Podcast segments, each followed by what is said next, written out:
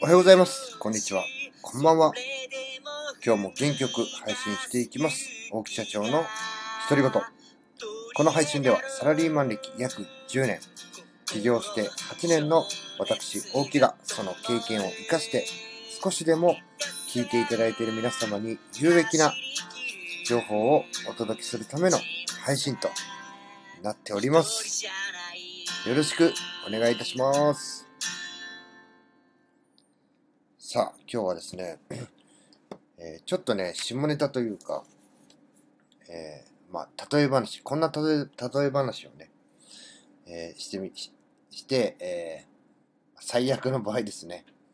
こう男性社員に対して、えーまあ、教えを込むというかね、そんな話をしていきたいと思います。私はですね、最近あの、20代の自分を超えていくルール77というね、え本を読んで、その考察をしているわけですが、今日はちょっと番外編ということでね、話をしていければと思います。まあえー例えばですね、えーまあ、私は男性ですけども、まあ、好意を抱いている女性と二人っきりで寝ていてですね、えーまあ、気持ちよくしてほしいとかね、まあ、例えばそういう雰囲気になった場合にどうするかって言ったらね、やっぱしね、お互いこう、体を重ね合いますよね。で、えーじゃあ、そういった時にですね、えー相手の、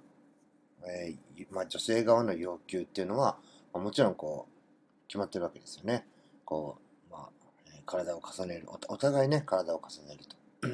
じゃあ、えー恋を抱いてる女性と二人きりになって寝ていて、えー例えば気持ちよくしてほしいって言われて、突然ですね、えー自慰行為、えー自分ですね。自分だけが気持ちよくなるような行為を始めたら、相手方はどう思うのかっていうところをね、本当にこの、えーわからない人、仕事ができないとか、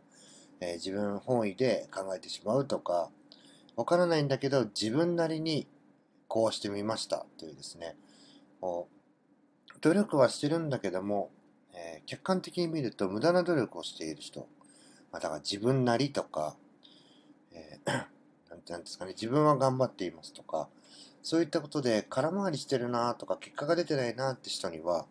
こんな話をね、ししています。でそうすると大抵の人はね、あの、わかります、男性はね。えーいや、そんなことしないですよね。って普通にこう、まあ、エッチしますよね。ね、それはそうですよね、と。ま向こうの、まあ、仕事みたいな話で言えばニーズに応えるわけですから、えーね、あの、二人で、えーこう体を重ねるわけなんですけども、その時に突然ね、その、自慰行為を自分でね、えーしだしたら、相手は多分びっくりしますよね。え？って。いえ、何やってんの？って話になりますよね。で、こういうような例え話をすれば理解はできるんですけども、いざね、えーじゃあ仕事とか、例えばプライベートの夫婦関係とか、えーそういうふうに、えー場面を変えていくと分からなくなってしまうっていう人がね、まあ、なんか非常に多いのかなというふうに思いますね。昨日ちょうど、あの、自分はね、こう、社員と一緒にあの現場に行っていたんですけども、本当にね、こう、頑張っては、頑張ってるってめちゃくちゃ頑張ってるんですね。頑張ってるんですけど、どこかね、あの要求されてるものとピントがずれてしまっていて、なかなか結果が出ないと。で、それをね、あのどういうふう、どうしてそうなってるのかっていうのがね、わからない。でやっぱ口で言っても、えーわからないっていうことで、えー今日ね、お話しした、えー 自分の好みの女性と一緒に寝てるときに、私のことをね、気持ちよくしてほしいっていうふうに言われたら、何をするのかっていうふうにね、えー例え話をしてみてですね、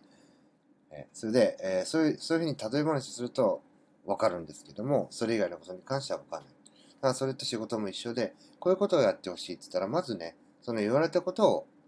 えーなんですかね、ニーズに応える。言われたことに、えーしっかりと応対をして答えると。でもその時に、自分はね、こうだとかね、自分なりにこうしてみましたって言ったら、相手は、え？私は、私は僕はね、これ、これこれこれをしてほしいっていうふうに話をしたのに、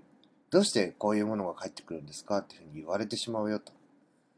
まあ、そんな風なね、例え話を使いながら、えー 時にはね、指導をしております。まあね、今日はこんな話をして終わりにしたいと思います。えー、女性、自分が好意を抱いている女性と一緒に寝てる時に自分のことを気持ちよし気持ちよくしてほしいというふうに言われたら、互いね、えー、抱き合うのか、えー、自慰行為を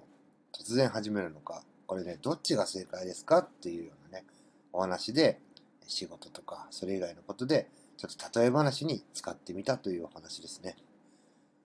さあ、皆さんは、聞いていただいて皆さんはどうしますか？今日はこんなところで終わりにしたいと思います。また次の配信でお会いしましょう。さよなら。